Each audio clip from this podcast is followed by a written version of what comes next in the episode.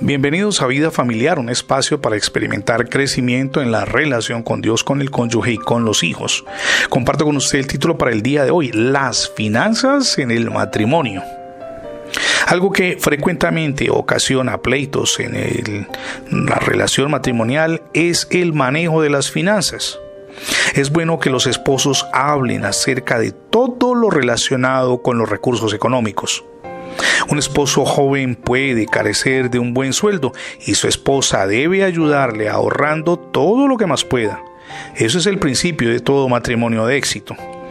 El que estén casados no quiere decir que ella deba hacer demasiadas demandas que además pueden resultar injustos para el marido, sobre todo cuando el salario todavía no es el mejor para él ni para la familia.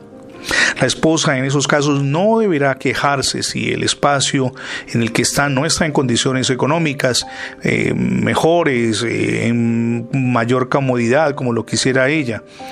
Por el contrario, debe ayudarle y animarle para seguir adelante. Recuerde que los dos son ahora uno solo y el animarse contribuye decididamente a tomar nuevas decisiones de victoria, es decir, a llevar a nuevos niveles. A veces incluso la ropa hay que no estarla cambiando con tanta frecuencia como quisiéramos, es decir, estar yendo a comprar a un centro comercial porque no hay el recurso.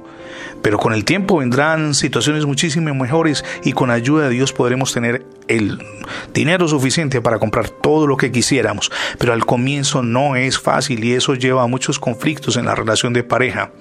Si deben vivir en un nivel social mucho más bajo del que antes tenían cuando eran solteros, Incluso en la relación con los amigos notan que hay diferencias porque ellos están mejores que ustedes. Esto no debería hacerles infelices a ninguno de los dos. Por el contrario, mi amiga y mi amigo, es más bien un desafío para que los dos tengan en su hogar esa decisión de salir adelante, de no dejarse vencer por las circunstancias adversas, de no amilanarse Naturalmente, el esposo tampoco debe esperar que su esposa maneje el hogar sin recursos, eso sería un equívoco absoluto y una insensatez además, o que gane el sustento diario para la familia, porque a veces necesitamos de la esposa en casa para que nos ayude con la crianza de los hijos. Nadie puede educar mejor a sus hijos que una mamá, así sea profesional. Ahora eso es una decisión que toman entre los dos. Una mujer puede ayudar muchísimo con los gastos del hogar, pero es responsabilidad del esposo como cabeza del hogar, proveer todo lo que necesita la familia. Recuerde lo que anota el apóstol Pablo en 1 de Timoteo capítulo 5, verso 8, porque si alguno no provee para los suyos y mayormente para los de su casa, ha negado la fe y es peor que un incrédulo. El manejo de las finanzas no es fácil, por eso es importante que en, cada nuevo paso pidamos la guianza de Dios. Él nos ayudará sin duda a encontrar salidas, a tomar decisiones acertadas y además a ir avanzando progresivamente hacia nuevos niveles. Gracias por escuchar las transmisiones diarias de vida familiar, tanto en la radio como en el formato de podcast.